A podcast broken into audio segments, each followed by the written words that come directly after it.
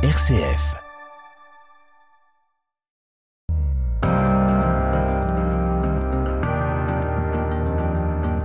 RCF, les racines du présent.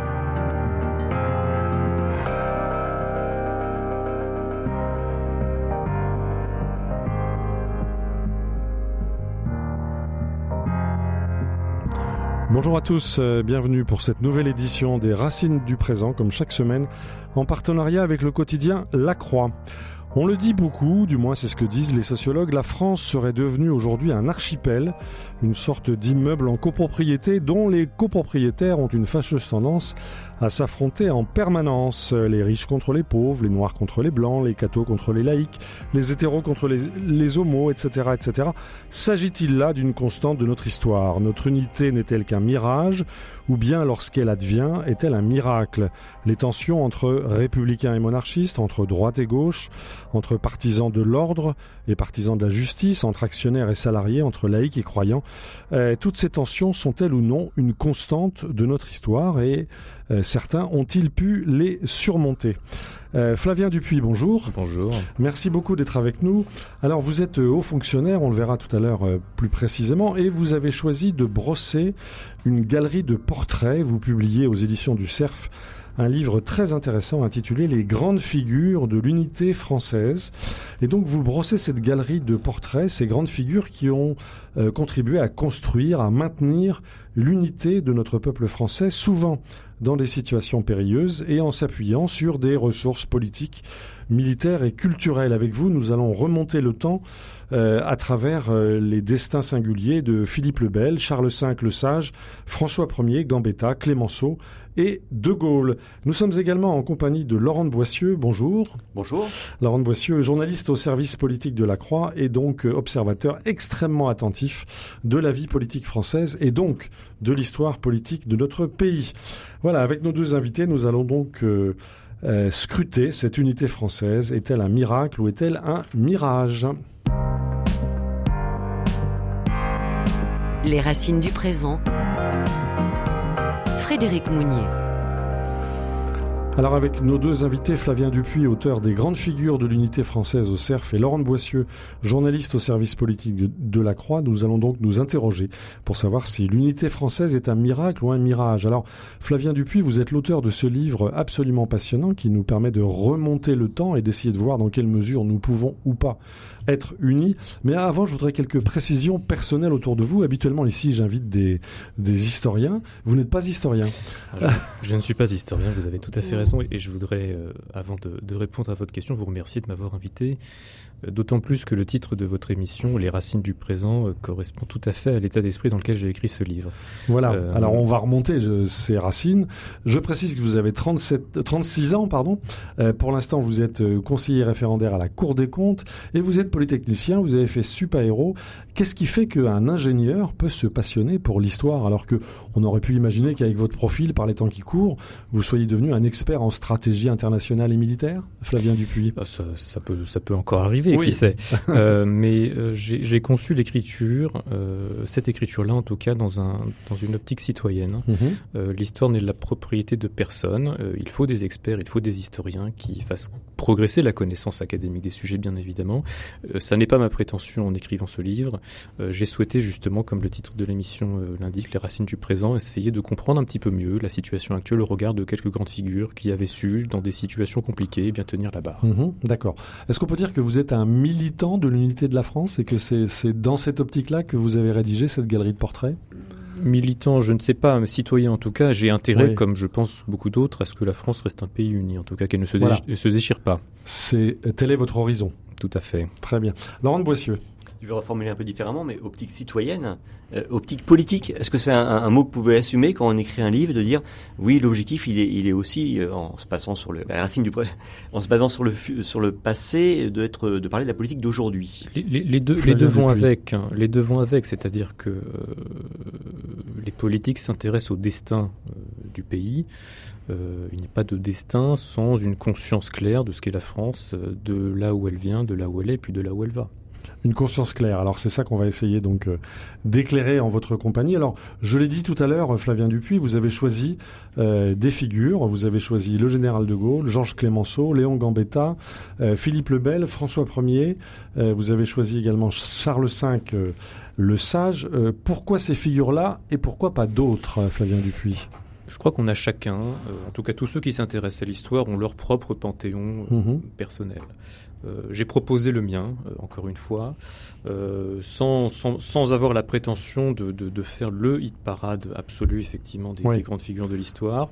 Mais j'ai trouvé qu'il était intéressant de, de, raconter la vie de ces personnages, de montrer à la fois ben, dans quelles circonstances ils avaient su se maintenir, et puis de regarder aussi ce qu'ils symbolisaient. Parce qu'au-delà des événements en tant que tels, on se rend compte que de Philippe le Bel à De Gaulle, eh bien, chacun des six personnages que j'ai que j'ai proposés ici incarne un pilier autour duquel mmh. la France a su rester unie, l'État, la langue française, etc. Un choix personnel et citoyen, donc une question de Laurent Boissieu, la Croix. On peut en effet chacun avoir son, son propre panthéon et, et, avoir des idées de, de, de, personnages historiques euh, en tête différentes. Et il y a tout de même une figure, en plus une figure féminine.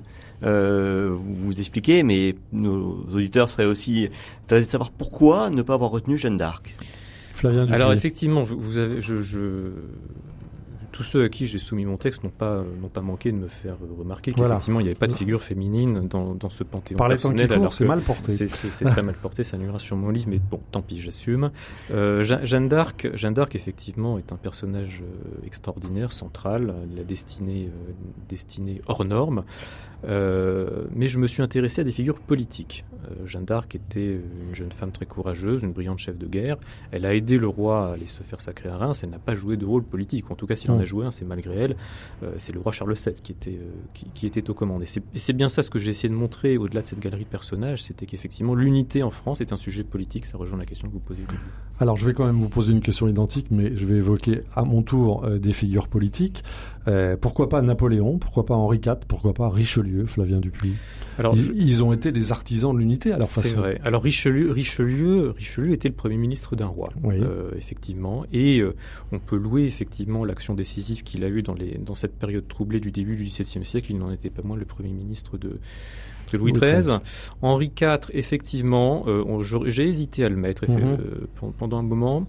Et puis quand même, euh, bon, le, évidemment, euh, il a, euh, il a réconcilié la France au sortir des guerres de religion. Ce qui n'était pas rien. Ce qui n'était pas rien, tout il, à Il faut rappeler qu'il y a eu huit guerres de religion en France. Il a fait preuve d'un sens politique extrêmement, extrêmement brillant. Néanmoins, on peut que constater que la paix qu'il a, qu'il a obtenue était assez précaire, puisque les protestants en mm. réalité se sont enfermés dans des places fortes, et que l'édit de Nantes a été révoqué sous les acclamations unanimes de la cour et du peuple par Louis XIV en 1685, parce que telle était l'idée qu'il se faisait du serment de son sacre, qu'il invitait à lutter contre l'hérésie.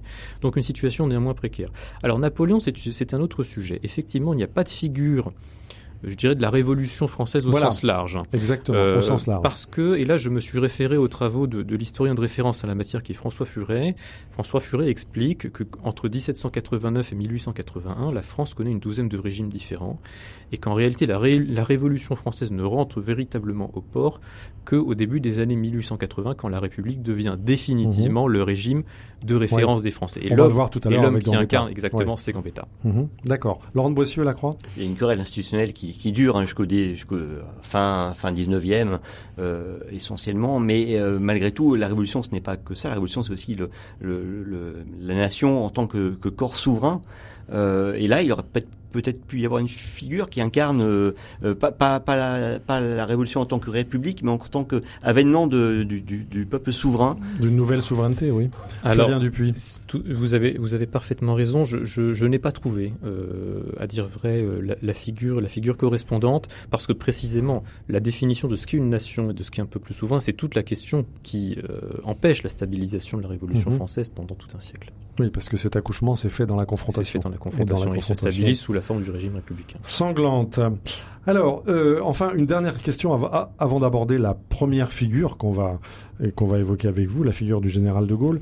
Euh, à travers ce parcours euh, de presque 20 siècles d'histoire, avez-vous repéré, Flavia Dupuis, des lignes de force qui traversent nos monarchies et nos républiques, ou bien sommes-nous irréfragablement des Gaulois réfractaires, Flavia Dupuis? Alors des lignes de force, je ne sais pas, mais en tout cas des invariants, des grands piliers, il y en a quelques-uns. Euh, il y a d'abord l'État. Euh, on dit souvent la France est un État à la recherche d'une nation, l'Allemagne c'est l'inverse, je crois que c'est vrai. Euh, je crois que euh, la France euh, est une, est, une, diversité culturelle, linguistique, qui s'est unifiée autour de l'État incarné d'abord par, par le monarque. Et celui qui incarne le mieux cette unification, c'est Philippe le Bel. Il n'a pas créé l'État en France, il y aura un État, il y avait un État avant lui, il y aura un État après lui, mais on dit, et là les historiens sont unanimes, mhm. qu'il est le fondateur de l'État moderne. Le deuxième invariant, c'est le droit. Euh, moi, j'étais, pour reprendre ce que disait François Furet, frappé par le fait que même avant la Révolution, l'Ancien Régime restait un État de droit, en fait.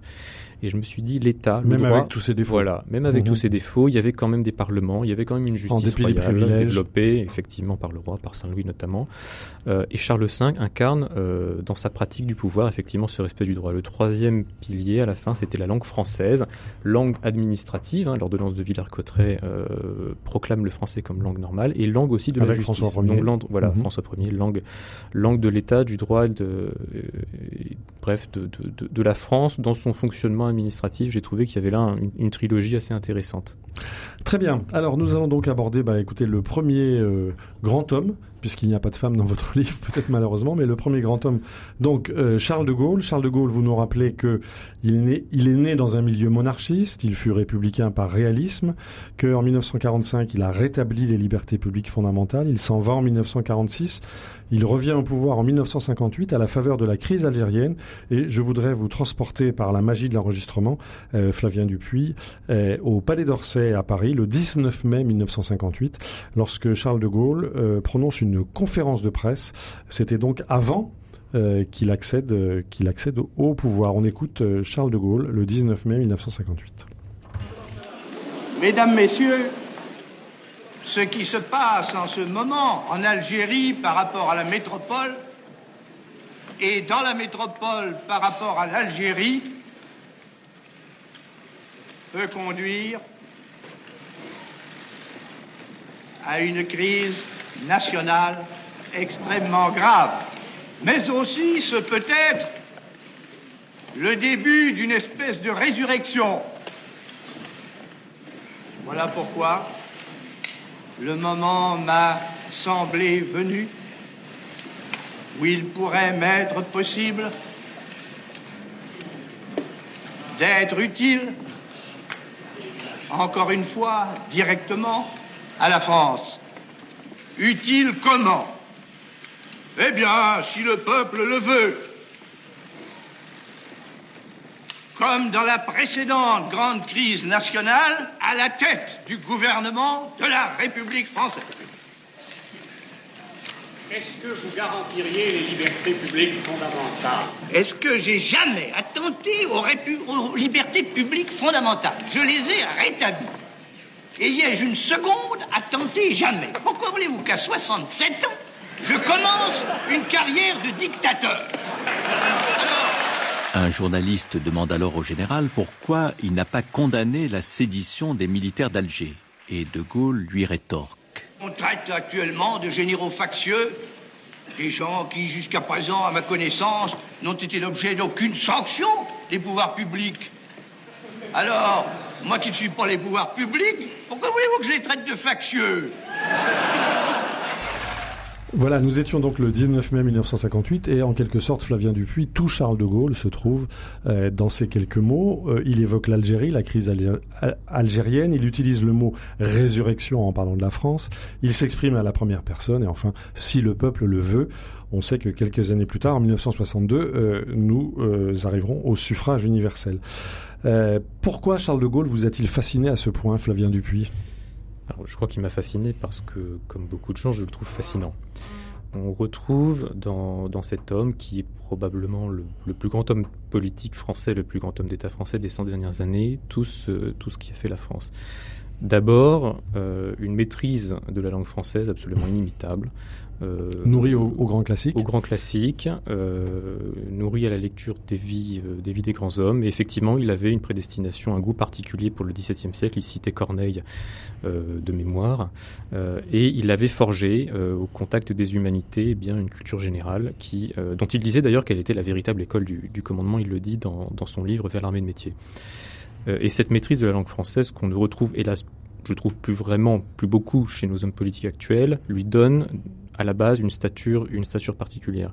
Mais c'est aussi, et la réponse qu'il fait, qui est une boutade en fait aux, journalistes qui lui demandent s'il garantit les libertés publiques fondamentales, l'inscrit aussi dans cette tradition qui veut que la France c'est d'abord un État dont il, a été le chef pendant plusieurs années et un État de droit. Et, il fait bien de rappeler qu'il a, qu'il a, rétabli les libertés publiques fondamentales au sens où il met fin à l'État français, il dote la République d'un gouvernement provisoire euh, et par le suffrage universel, euh, il fait soumettre au mmh. peuple une constitution afin que le peuple librement puisse euh, consentir aux institutions qu'il veut. Laurent Boissieu, la Croix. Dans les piliers, les outils de l'unité française, vous avez cité tout à l'heure le type, ce que vous appelez le triptyque royal, hein, l'État, le droit et la langue française. Euh, pour De Gaulle, hein, parce que chaque, personnage historique euh, a, son, son outil. Euh, pour De Gaulle, vous parlez de l'espérance. Alors c'est très beau l'espérance. C'est pas à ce micro qu'on va qu'on va critiquer ce, ce, terme, bien au contraire. Mais c'est moins concret que les autres personnages historiques à qui vous accolez l'État, le droit, la langue française, la République, la guerre, l'espérance. Pourquoi l'espérance pour De Gaulle? Flavien Dupuis. Alors l'espérance pour De Gaulle, d'abord parce que De Gaulle est chrétien et que l'espérance est une vertu, effectivement. Vous l'avez. C'est ça la source. Vous l'avez rappelé, vous l'avez rappelé en filigrane. Euh, mais je crois que justement l'espérance est moins concrète, comme vous l'avez dit, parce que c'est elle qui nous permet de croire, alors même qu'on est dans une situation inextricable, eh bien des lendemains meilleurs.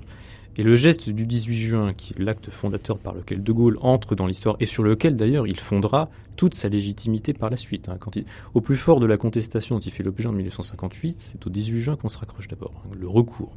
Le retour et le recours. Euh, de Gaulle euh, fait acte d'espérance, en fait, en lançant son appel, en lançant ses appels continuels. Hein. il n'y en aura pas qu'un, il y en aura plusieurs. Euh, et cette fois, cette fois dans la France, parce que parce que c'est la France dans laquelle il croit, pas la France métropolitaine, celle qui est sous la botte sous la botte allemande, mais la France comme principe. eh bien, il est probablement le seul, le 18 juin 1940, à y croire. Et cette foi, cette espérance a quelque chose d'extraordinaire et elle guide tout son destin. Alors en même temps, euh, Charles de Gaulle était un militaire et vous citez ses, propos. La France fut faite à coups d'épée. Le tempérament d'un peuple se révèle à l'épreuve du feu. Avons-nous besoin d'un militaire pour nous unifier, Flavien Dupuis? Alors, il, y a eu, quelques militaires euh, à la tête, euh, à la tête du pays dans notre histoire. Euh, heureusement ou malheureusement, je ne sais pas, le pouvoir civil, le pouvoir civil en France a toujours su découpler, les deux. Nous ne sommes pas des habitués du pronunciamento du coup d'État. Je pense que c'est une, bonne chose. Alors en même temps, votre livre est consacré à l'unité française. Et on peut toujours se demander aujourd'hui, avec le recul, si Charles de Gaulle a été un rassembleur ou un diviseur. la France était parcourue quand même de tensions qu'on appelait à l'époque anti-gaullistes extrêmement fortes. Flavien Dupuis. Oui, d'ailleurs, euh, d'ailleurs, vous citez, euh, vous avez, vous avez diffusé cet extrait dans lequel, euh, d'ailleurs, De Gaulle montre au passage tout son art, toute sa maîtrise de l'art de la conférence, de la conférence de presse. Il s'en tire par une pirouette. Il en a fait d'autres des pirouettes, notamment à la fin des années, des, années 60, lorsqu'un journaliste lui demande quel sera l'après-gaullisme. Il dit, je ne sais pas combien de temps ça va durer. Ça, ça, peut être demain, mais ça peut encore durer 10 ans, 15 ans, etc. Euh, en faisant rire toute la salle d'ailleurs. Mmh. Parce qu'on pense, on pense évidemment à la succession. De Gaulle était un homme qui ne méconnaissait pas les clivages. Je crois qu'il savait que c'était constitutif de la politique, mais il a toujours songé, toujours voulu euh, les dépasser, euh, croyant que l'intérêt supérieur primerait bien sur, sur les divisions. Mais je crois qu'il était lucide, et, le réalisme d'ailleurs est aussi une valeur cardinale du gaullisme, hein, quand il disait Monsieur de Boissieu, peut-être un de, un de vos parents, à son gendre euh, Alain de Boissieu, euh, les Français sont des veaux, les veaux c'est fait pour être bouffés, qu'est-ce que je fais à la tête des veaux, etc. Donc c'était quelqu'un qui était quand même relativement lucide. Il connaissait aussi des périodes de dépression. Aussi. Laurent de Boissieu, La Croix. Le 23 novembre 1945, De Gaulle présente son gouvernement d'unité nationale et il déclare cette unité renouée en combattant fut une fois de plus le miracle de la France. Euh, Ce gouvernement qui comprenait des milices communistes, alors justement, il faut rappeler. Voilà. Et, comment définir l'unité finalement? Est-ce que l'unité, c'est forcément euh, toutes les forces politiques unies ou lorsque l'unité passe par d'autres vecteurs? Euh, on, on, voit aujourd'hui, il y a certaines personnes qui qui, qui, qui, veulent mettre en avant l'unité de la France en disant finalement faut qu'il faut que tout le monde soit euh, se mette d'accord. Euh, sinon, par l'unité, ça peut être pas la mort du politique, la mort du débat politique. Euh, comment on peut être uni tout en étant euh, différent. et pas d'accord sur tout? Flavien Dupuis. Je crois qu'il faut distinguer l'unité, le consensus politique. moi, je crois qu'il n'y a pas de politique en démocratie, en tout cas, sans débat qui dit débat dit euh, divergence de vue, euh, dit discussion, mais une discussion qui se fasse euh, dans le respect de l'autre. Et Clémenceau, dont on parlera peut-être un petit peu mhm. plus tard, maîtrisait tout à fait cette, cette, cet art oratoire qui fait qu'on abîme et on écharpe les idées tout en respectant les personnes. Les racines du présent, RCF. Au micro Frédéric Mounier, notre édition aujourd'hui est consacrée à l'unité française. Nous nous interrogeons pour savoir si l'unité française est un miracle ou un mirage. Pour cela, nous sommes en compagnie de Flavien Dupuis qui publie un livre tout à fait passionnant intitulé Les grandes figures de l'unité française. C'est aux éditions du CERF. Nous sommes également en compagnie de Laurent Boissieu, journaliste au service politique de la Croix et passionné par l'histoire politique de notre pays. Alors nous avons vu que, à vos yeux, Flavien Dupuis, il y a plusieurs outils qui caractérisent la construction l'unité française, l'État, le droit, la langue, on a parlé de l'espérance, et puis il y a aussi la République, et on va en venir à, un grand républicain, euh, Georges Clémenceau, Georges Clémenceau, que vous décrivez avec une plume assez peut-être un peu un, peu acéré, comme euh, un Cyrano de Vendée, féru de duel et bouffeur de curé, ou bien comme un Churchill du bocage bougon, ou bien comme le tigre au cœur tendre face à la misère. Mais en fait, au-delà de ces appellations, vous décrivez précisément euh, Clémenceau comme étant euh, un homme qui aboutit à l'union de nos France par le combat, et en tout cas un combat pour une république une, laïque et indivisible. Flavien Dupuis. Oui, alors Clémenceau était un paradoxe vivant. Je crois que s'il revenait sur Terre aujourd'hui, je pense qu'il serait le premier surpris du culte universel qu'on lui rend. Ça a été un, Clémenceau a toujours été, même au plus fort de l'Union sacrée en 1917, un homme de clivage. Euh, c'était un radical, euh, très très laïque, bouffeur du curé, mais en même temps un, farouche partisan euh, de l'unité nationale devant le péril extérieur allemand. On le voit d'ailleurs lorsqu'il est membre du gouvernement chargé de mettre en œuvre l'application de la loi sur les séparations de l'Église et de l'État, et eh ben, recommander l'indulgence dans l'inventaire des biens de l'Église. Donc c'est quelqu'un qui sait se montrer, qui sait s'accommoder des circonstances et se montrer sensible à la misère, effectivement. Mmh. Si je vous entends bien, Flavien Dupuis, l'unité dans notre histoire n'est pas l'équivalent d'un consensus mou, puisque les hommes qui ont forgé l'unité ont pu être haïs. Il n'y a pas d'unité, je pense, sans réalisme. Il n'y a mhm. pas d'unité sans conscience, effectivement, des lignes de clivage. Mais justement, tout l'art politique à la française a, constitué, pardon, à euh, discuter de ces lignes, de ces lignes de partage et à aboutir à des décisions qui ne méconnaissent pas le point de vue opposé, mais qui se fassent dans le respect des personnes. Laurent de Boissieu, la Croix. Euh, figure d'unité et popularité. Euh, finalement, est-ce qu'on peut être euh, une figure d'unité et avoir été, hein, ça rejoint un peu la question de, de Frédéric Mounier, et avoir été ou, ou être impopulaire éventuellement je crois que Clémenceau, puisqu'on parle de lui, effectivement, mhm. euh, n'a pas craint d'être impopulaire. Hein. Ça a été le, briseur de grève des années 1906. Mhm. Euh, il est sorti de la Première Guerre mondiale en 1918 auréolé d'une gloire immense qui l'a pas empêché d'être battu dans la course à l'Élysée face à Paul Deschanel deux ans après. Euh, donc je crois que, comme De Gaulle d'ailleurs, il était lucide sur la réalité du pouvoir, il était lucide aussi sur la, réalité, euh, la réalité de la stabilité euh, émotionnelle et sentimentale des foules. C'est-à-dire que ce qui vous apportait au pinacle un jour peut vous conduire, peut vous conduire au fossé le mhm. lendemain. Il était même réticent par rapport aux, foules, parce que Georges Clemenceau était donc, vous l'expliquez, Flavien Dupuis, c'était un républicain, mais ça n'était pas un révolutionnaire. Il a été maire de la commune de Montmartre, il a connu euh, les semaines qui ont précédé la commune, mais euh, il a pris un recul très important par rapport à cette expérience de la commune. Il, a, il, a, effectivement euh, été sceptique très très tôt sur les velléités révolutionnaires de la commune, eu égard à son caractère absolument utopique et puis très hétéroclite, puisque vous aviez des, des, des proudhoniens, des marxistes, etc. Je crois qu'il a tout de suite compris que ce, ce, ce, composé était très instable et ne pourrait déboucher sur rien de large. Mais, mais euh, il avouait effectivement dans ses proclamations, euh, en affirmant en 1891 que la Révolution était un bloc, et eh bien un culte à la Révolution française qui ne s'est jamais démenti. D'ailleurs, Anna Arendt disait qu'il était le dernier des Jacobins. Le dernier des Jacobins. Laurent de Boissieu, la Croix. Euh, oui, l'unité de, de, la nation, l'unité d'un homme. pour rester sur Clémenceau, c'est pas le seul personnage d'ailleurs que vous croquez dans vos portraits, où on pourrait s'interroger sur leur, unité. Est-ce qu'une unité de Clémenceau, le Clémenceau de, du début de son engagement politique, qui était plus radical, jacobin, extrême gauche, et le Clémenceau de la fin de sa vie politique, qui s'est un peu, on pourrait dire, affadi par rapport à ses idées initiales. Est-ce que finalement, ce n'est pas en, mettant un peu de l'eau dans son vin qu'il est devenu une figure d'unité? Flavien Dupuis. Je, ne sais pas s'il s'est affadi, mais je pense qu'il s'est humanisé. Euh, Clémenceau, et d'ailleurs face à, face à l'autre grande figure républicaine que j'ai croqué, qui était, qui était Gambetta, euh, était, un, était un radical, c'était un homme des villes. Même en 1880, Clémenceau s'oppose à Gambetta en reprenant le, le, programme initial de Gambetta. Exactement, exactement. Euh, c'est un homme qui, je dirais pas qu'il méprise les campagnes, mais en tout cas qui n'a pour les gens de la terre qu'un intérêt assez faible. Et pourtant, il est né au cœur de la. Il est né au cœur du bocage. D'ailleurs, il retourne, il y retourne faire du cheval assez régulièrement. mais c'est un homme. Voilà, c'est un nom, c'est un homme, c'est un homme des villes, c'est un homme de de, de, de, de salon, c'est un homme d'assemblée.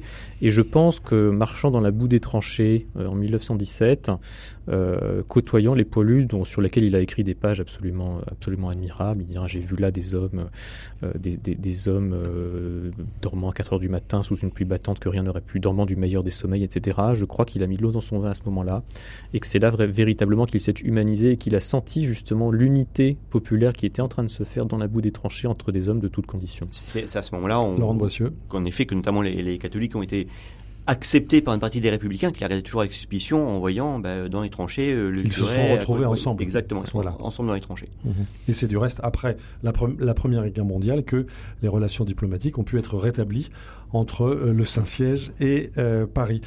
Flavien Dupuis, il y a un point important, je, je crois, en, en, ce qui concerne Georges Clémenceau, avant la Première Guerre mondiale, c'est son rôle dans l'affaire Dreyfus. Rappelez-nous quel rôle a joué l'avocat Clémenceau. Alors, D'abord, peut-être pour replacer euh, comment s'inscrit l'affaire Dreyfus dans le cadre de la carrière de Clémenceau. On est en, on est en 1898. Euh, Clémenceau était battu aux, dernières élections. C'est un homme, c'était déjà un homme du passé, en fait, pour reprendre la célèbre formule de, de Valéry Giscard d'Estaing sur Mitterrand. Il a, il a plus de 50 ans.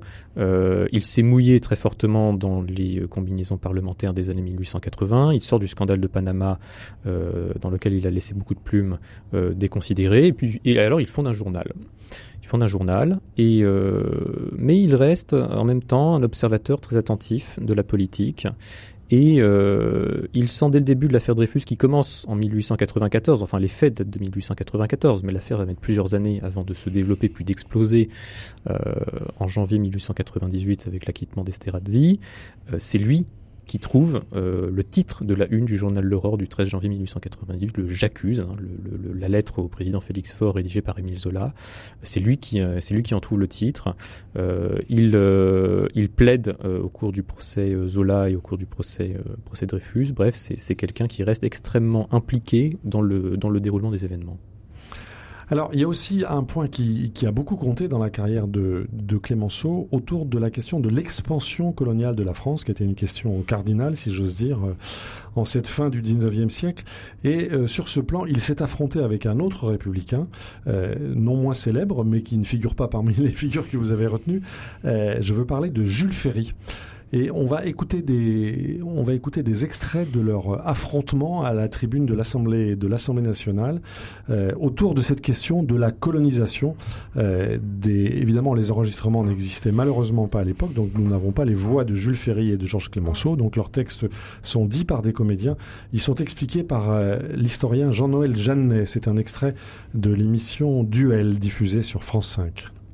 Pour ma part, j'en rabats singulièrement depuis que j'ai vu des savants allemands démontrer scientifiquement que la France devait être vaincue dans la guerre franco-allemande parce que le français est d'une race inférieure à l'allemand.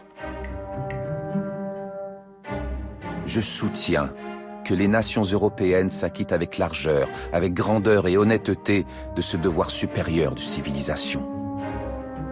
Jules Ferry se dit qu'il y a à la fois responsabilité et intérêt du côté des races dites supérieures à aller coloniser. Or ceci est vraiment on est au fond de la querelle. C'est insupportable à un homme comme Clémenceau qui n'a pas le même type de culture, qui a une culture très très large et en particulier une passion pour euh, l'extrême-orient. Je suis bouddhiste, a-t-il dit un jour, sous forme de boutade. La conquête que vous préconisez, c'est l'abus pur et simple de la force que donne la civilisation scientifique sur les civilisations rudimentaires pour s'approprier l'homme, le torturer, en extraire toute la force qui est en lui au profit du prétendu civilisateur. Ce n'est pas le droit, c'en est la négation. Parler à ce propos de civilisation, c'est joindre à la violence l'hypocrisie. Voilà, faut-il ou non civiliser en quelque sorte le reste du monde? C'était un grand débat. C'était le 30 juillet 1885, euh, Jules Ferry face à Georges Clémenceau, Flavien Dupuis. Quel a été l'écho de ce débat dans la vie politique française? Oh bah, C'est un débat qui a eu, euh, qui a eu des conséquences politiques importantes, puisque la, question du Tonkin, puisque c'est celle, c'est celle dont il est question. Ferry Tonkin. Euh, L'Indochine. Voilà, Ferry tombe, Ferry tombe là-dessus. Mais je, je crois, au-delà de, de, de, de, du fait politique euh, et, et, géopolitique de l'époque, euh, on a deux conceptions, effectivement, idéologiques, intellectuelles, euh, qui sont aux antipodes l'une de l'autre. Clémenceau a d'ores et déjà les lunettes intellectuelles d'un observateur du XXIe siècle. C'est-à-dire que pour lui, la colonisation est une domination euh, d'une civilisation prétendument supérieure sur des civilisations culturellement jugées moins, moins avancées. Mais je crois qu'il est important de rappeler aussi que euh, Clémenceau juge sévèrement l'expansion coloniale parce qu'elle gaspille les forces vives de la France dans des expéditions lointaines, alors que pour lui, la France ne doit avoir Dieu que pour la ligne bleue des Vosges. Il n'est pas le seul à avoir cette, euh, à cette idée. Il y a à la fois effectivement le Clémenceau humaniste qui, euh, conscient de l'égale dignité de tous les hommes entre eux, qu'il a sans doute hérité aussi de la Révolution française, désapprouve moralement l'expansion coloniale. Et puis il y a le Clémenceau réaliste aussi, qui juge que la France n'a absolument rien à faire, elle a gaspillé ses troupes et son argent dans des aventures lointaines, alors que pour lui, la priorité doit être la revanche. Les racines du présent, Frédéric Mounier.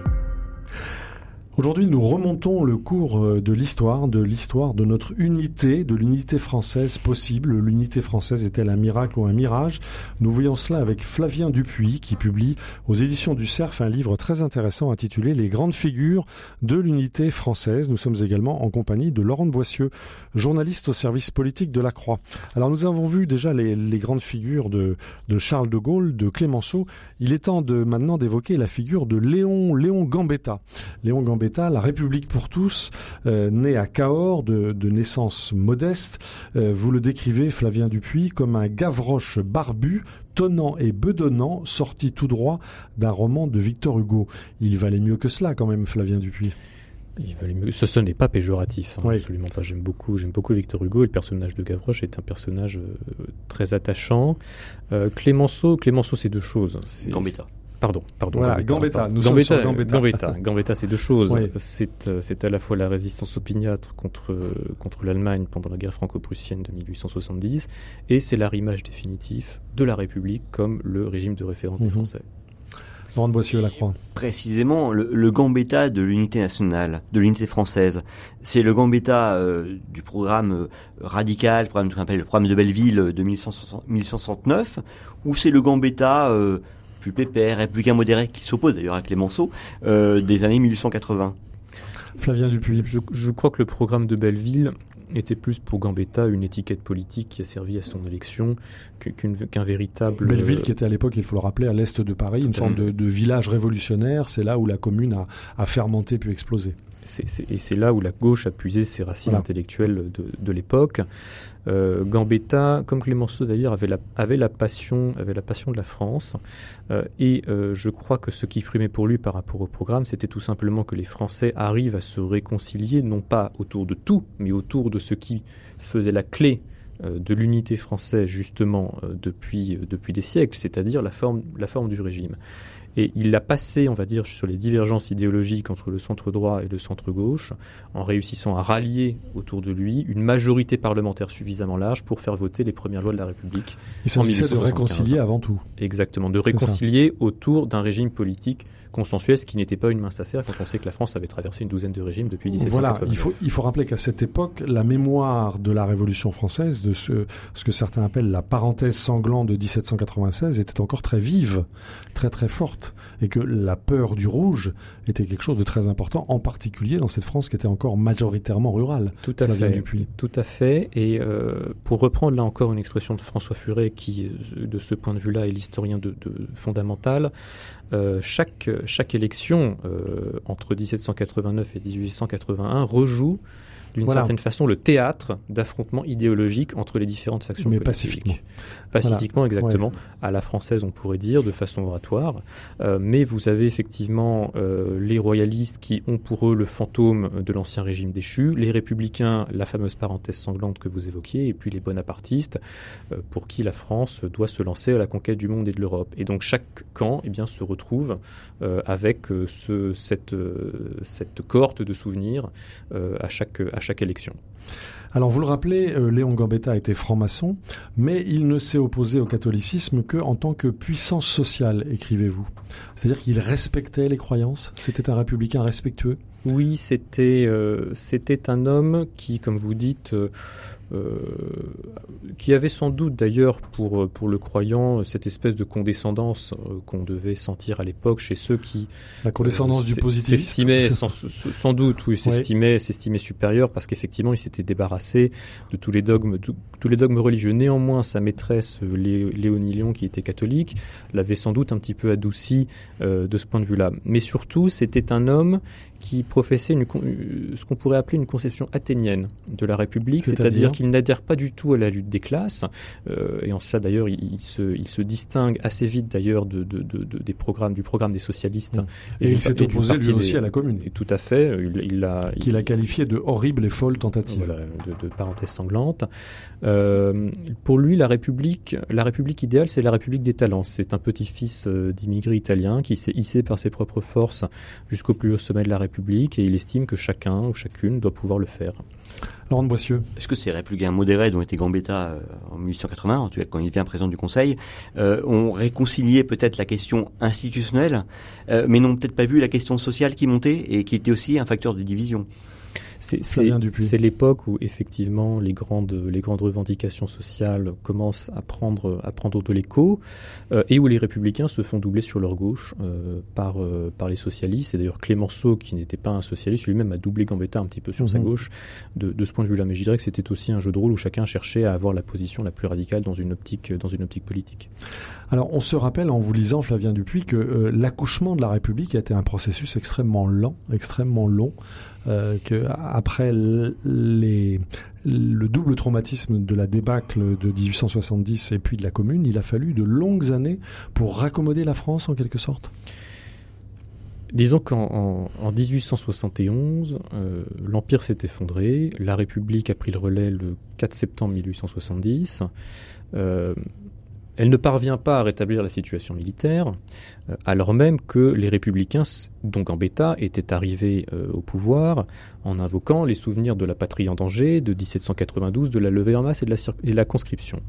Euh, sauf que, près d'un siècle après, eh bien, les ressorts ne, fonctionnent plus. Et donc en, janvier 1871, quand il s'agit de, de faire l'armistice, eh bien les républicains font l'unanimité contre eux car on estime qu'ils n'ont pas réussi à rétablir la situation. Les pacifistes, les partisans de la paix, ce sont les royalistes. Et donc la France qui émerge des urnes en février 1871 est une France majoritairement conservatrice, euh, qui est une république de fait parce qu'il n'y a pas de chef du pouvoir C'est ça le paradoxe. C'est ça le paradoxe. Mhm. Effectivement, il y a deux prétendants qui s'affrontent à l'époque euh, le, comte de Chambord, euh, qui se fait appeler Henri V par ses partisans, et puis le, comte de Paris, qui lui est, un orléaniste. Et pendant plusieurs années, eh bien, la question de, la royauté va osciller entre ces deux prétendants qui ne parviendront pas à se mettre d'accord sur, la, sur la forme. Ça va faire long feu exactement. Mhm. Et je dirais que la République va s'installer un petit peu par défaut. On peut dire ça?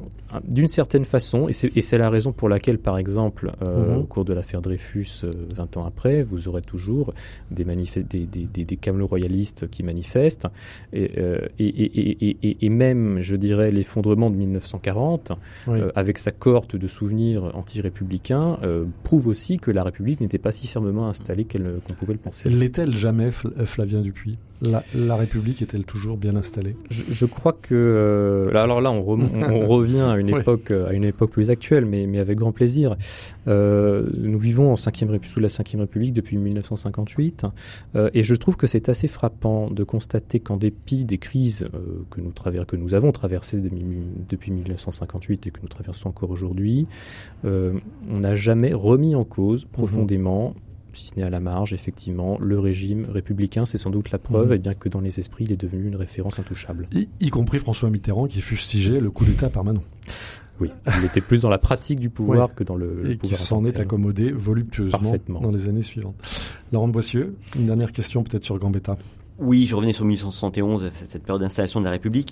Euh, en, fait, en effet, il y a les, monarchies l'emportent, mais en fait, ce qui l'emporte, c'est aussi un, grand centre libéral conservateur, sauf que les uns sont euh, euh, monarchistes constitutionnels et les autres républicains modérés et, qu'en fait la République s'impose parce que progressivement, peut-être par un, pour un langage je n'ose dire marxiste, mais peut-être un peu plus moderne, par intérêt de classe, progressivement la, bourgeoisie euh, libérale orléaniste se rallie par petits bouts à l'Assemblée, à la République, jusqu'à ce qu'il y ait une voix de majorité qui permette ce fameux amendement il, il, faut rappeler que la Troisième République est née à une voix de majorité. À une voix, de majorité, et c'est là où Gambetta a été très fort, c'est-à-dire qu'il a rallié à lui le centre droit orléaniste en lui faisant miroiter qu'il pourrait mettre sur le trône son prétendant, en, jouant la montre, et évidemment en sachant très bien que les querelles internes entre royalistes ne permettraient jamais à la solution de se mettre en place, et donc la République a perduré aussi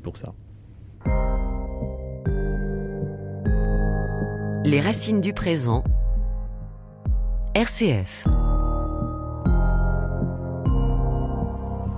Au micro Frédéric Mounier, l'unité française est-elle un miracle ou un mirage? Nous remontons le cours de l'histoire de notre unité avec Flavien Dupuis qui publie un livre passionnant intitulé Les grandes figures de l'unité française. C'est aux éditions du CERF. Et puis nous sommes également en compagnie de Laurent Boissieu, journaliste au service politique de La Croix. Alors nous avons euh, scruté avec euh, Charles de Gaulle, puis euh, Georges Clémenceau et enfin Léon Gambetta, nous avons scruté notre époque, disons, contemporaine. Alors on va faire un grand saut, euh, un grand saut dans l'histoire, qui est un saut que vous faites, euh, Flavien Dupuis, puisque à vos yeux, il n'y a pas grand-chose entre François Ier, si j'ose dire, et Léon Gambetta, mais vous vous en expliquerez. Alors François Ier, pourquoi François Ier? On comprend bien en vous lisant, Flavien Dupuis, que la France naquit face à l'Empire. Alors il faut se il faut se remettre dans cette époque, il faut euh, euh, reconfigurer euh, notre vision européenne face à, à, Charles Quint, face à Charles Quint, le Saint-Empire avec l'Espagne, il y a le pape, il y a le royaume de France, il y a voilà, l'Europe n'a rien à voir avec ce que nous connaissons aujourd'hui. En quoi François Ier a-t-il joué un rôle majeur dans notre unité, Flavien Dupuis? Alors e-, effectivement, j'ai placé François Ier dans cette galerie de portraits pour deux raisons. La première, c'est par euh, l'acte décisif qui est l'ordonnance de Villers-Cotterêts de 1539 qui fait du français la langue administrative unique, et par le fait également que euh, euh, l'émergence de la France comme une singularité euh, culturel, euh, politique, se fait aussi par opposition au principe impérial incarné par euh, l'Empire. Et cette rivalité... Incarné par Charles Quint. Par Charles Quint. Alors mhm. l'Empire, le Saint-Empire romain germanique, hein, qui est une, création du, du, Xe siècle, est né bien avant Charles Quint, mais c'est le moment de notre histoire où cette rivalité royaume contre empire se fait la plus incandescente. C'était le nœud. Le nœud de l'histoire était là. Le nœud de l'histoire, euh, le nœud de l'histoire était là, oui, tout à fait. Principe interne, principe externe, euh, le royaume ou, ou, l'empire. Euh, est-ce que vous diriez que c'est un peu quelque chose qui ressortait dans les débats dont on parlait tout à l'heure entre Clémenceau et Ferry? Oui, on, peut, on peut, y voir un, on peut y voir un parallèle, je pense, avec les débats sur l'expansion coloniale. Je crois que Clémenceau aussi consciemment ou pas, défend euh, le fait que la France n'est elle-même que quand elle reste euh, à l'intérieur de, des frontières que l'histoire lui a tracées. Toute expansion, euh, que ce soit l'expansion napoléonienne ou l'expansion coloniale, dont on voit ce que ça a donné d'ailleurs, qui se sont mal, mal terminées l'une et l'autre, eh bien est un défi aux lois de l'histoire qui finit toujours par avoir, avoir le dernier mot. Mais si je reviens au, au, XVIe siècle, il n'y a pas eu expansion parfois par, par défaut, par des défaites militaires ou par, euh, par, parce que on a été empêché par l'extérieur. C'est pas forcément une volonté de ne pas s'étendre. C'est un oui, je, je effectivement le, le, les rois n'avaient rien contre gagner un territoire de temps à autre, mais je, je parlerais plutôt de, de grignotage ou d'expansion lente et raisonnée plutôt que, que, que d'expansion massive. Les guerres d'Italie, pour mmh. reprendre un exemple qui a trait avec, avec François Ier, où, où, on passe les Alpes et on les mmh. repasse quatre ou cinq fois de suite. Du virus italien. Le virus italien, voilà. Alors on est, on est en pleine Trois générations de rois de France on est, on est en pleine, par bah ce virus. On, est, on, est, en pleine renaissance. Alors la France sort de la guerre de Cent Ans, alors que l'Italie est entrée dans la renaissance euh, depuis, près de, depuis près de deux siècles. Donc elle découvre l'esprit nouveau qui souffle d'Italie avec un peu de retard, et donc les rois de France, euh, qui, euh, débarrassés de la menace anglaise, peuvent à nouveau regarder euh, hors de leurs frontières, eh bien, s'intéresse euh, s'intéresse de très près à l'Italie. Et ça donne effectivement trois générations, donc Charles VIII, Louis XII et François Ier, euh, qui gaspilleront une partie de leur temps et de leurs ressources dans mhm. des conquêtes italiennes. Laurent de Boissieu au XIXe siècle, le comte de Falloux, qui est surtout connu pour sa loi sur l'enseignement, avait publié un livre qui s'appelait De l'unité nationale. Et il écrit notamment, jusqu'au XVIe siècle, tombe la période de François Ier, l'unité nationale se, se confondit avec l'unité catholique. Quelle est la place de la foi finalement dans cette notion d'unité nationale, d'unité française. Je n'en parle pas beaucoup. Euh, et non. Je n'en parle pas beaucoup, c'est vrai. Alors Sachant que, le pape à l'époque était un souverain pontife. Était un souverain pontife. Euh, c'est l'époque pourtant où le schisme protestant Martin Luther menace menace effectivement l'unité euh, l'unité impériale. Ça a commencé là-bas aussi puisque mhm. le protestantisme est né en Allemagne avant de toucher, mais plusieurs décennies plus tard, effectivement, euh, effectivement la France. Euh, François Ier n'a pas vu euh, ce virus protestant effectivement inoculé dans les années 1500-1520. C'est ses successeurs qui effectivement auront à gérer l'héritage. Mais je crois important de rappeler quand même que ça n'a pas sans doute inquiété François Ier outre mesure parce que à l'époque, les schismes, plutôt les, euh, les, contestations, les révoltes euh, liées à la foi sont monnaie courante dans l'histoire. Il y a les Vaudois, les Cathares, etc. Mhm. Et toutes ces révoltes ne débouchaient pas, pas pour autant sur un schisme, effectivement. Donc je pense que le protestantisme a dû apparaître au début comme une sorte de révolte localisée. Au-delà de François Ier, vous, Flavien Dupuis, euh, quelle importance ou non vous, portez, vous apportez, vous consacrez à la foi comme élément ou non d'unité nationale? Alors, le, le, le, roi est un roi chrétien, est un roi catholique. Euh, il prête serment, d'ailleurs, lors de son sacre, euh, de lutter contre l'hérésie. C'est d'ailleurs la raison pour laquelle Louis XIV révoque l'édit de Nantes. Euh, et de protéger l'Église. Néanmoins, je pense qu'on peut, on ne peut qu'observer que, ben, entre le, le, roi de France et le pape, depuis au cours des siècles, il y a toujours une rivalité très forte. On va y venir tout à l'heure quand on va évoquer Philippe le Bel. Exactement. C'était très très compliqué. Alors juste encore un dernier point peut-être autour de François Ier. Je voudrais rappeler que dans votre livre Flavien Dupuis, vous évoquez deux principes euh, disons, euh, d'unités nationales différents. Euh, Charles Quint, dans son empire, tente de rassembler sous une autorité suprême toutes les terres reliées entre elles par une foi commune, justement, avec ce handicap protestant, alors que du côté français, il s'agit, écrivez-vous, Flavien Dupuis, d'un principe interne de regroupement des composantes sociales du pays autour de quelques piliers historiquement marqués et d'abaissement continu des forces centrifuges féodales. Ça, c'est une singularité française. Je crois que c'est une singularité française qui a commencé euh, qui a commencé avec la stabilisation des Capétiens après le sacre du Capet en 987, tout à fait. Les racines du présent. Frédéric Mounier. Alors dans cette édition de dans cette édition des Racines du présent, nous essayons de remonter le cours de l'histoire de France, le cours de l'unité française. Cette unité française est-elle un miracle ou un mirage C'est la question que nous posons avec euh, Flavien Dupuis, qui est auteur des grandes figures de l'unité française au CERF, et puis également en compagnie de euh, Laurent Boissieu, journaliste politique à La Croix. Alors justement, on disait que euh, l'unification française s'est faite sur le principe d'abaissement continu des forces centrifuges féodales. C'est le moment d'évoquer Philippe le Bel, Flavien Dupuis. vous, vous écrivez que Philippe le Bel nous fait passer du roi des Français au roi de France. Que voulez-vous dire? Alors, le, roi, des, roi des Francs, euh, plus exactement, au, roi de France, effectivement. Alors, il faut savoir que, alors, si on remonte encore Rex plus, Francorum, Rex Francorum il passe de Rex Francorum à Rex, à Rex Franciae, euh, dans l'intitulé du, du sceau qui est apposé en bas des documents royaux. Alors, je précise que ça n'est pas une transition qui s'est faite d'un coup. Les deux, les deux appellations ont cohabité pendant, pendant plusieurs siècles. Et d'ailleurs, il y a des monnaies sous François Ier. On voit aussi Rex, Rex Francorum. D'ailleurs, c'est intéressant parce que l'histoire ne n'est pas séparable, je pense, en, en période de en période claire, mais c'est une, c'est une, c'est un processus qui est qui est continu. mais effectivement, le roi d'un peuple devient progressivement le roi d'un pays, et c'est là qu'on voit qu'effectivement un pays c'est un peuple, mais c'est aussi autre chose. Ce sont des institutions et, et d'autres choses encore. Et pour cela, il a fallu Flavien Dupuis sortir du serment vassalique. Oui, alors c'était un principe de constitution. Quand même. La, la fait, oui, mais c'était un principe effectivement euh, qui était régi par des règles bilatérales d'homme à homme, où vous échangiez euh, une, euh, une protection contre un devoir d'obéissance. c'est un système social qui s'est imposé lors de l'effondrement de, de, après l'effondrement de l'Empire romain, qui avait même commencé un petit peu avant, et euh, l'émergence de, de, la France comme pays moderne, c'est d'une certaine façon l'effacement progressif de cette pyramide féodale face à l'émergence euh, de, euh, d'un pouvoir, pouvoir central. C'est le moment où la suzeraineté devient souveraineté. Voilà. Laurent Bossieux, la Croix. Et sur ce sujet, on voit en effet une continuité euh, entre la monarchie, l'effort, comme disait De Gaulle, multiséculaire de centralisation de la monarchie et la République.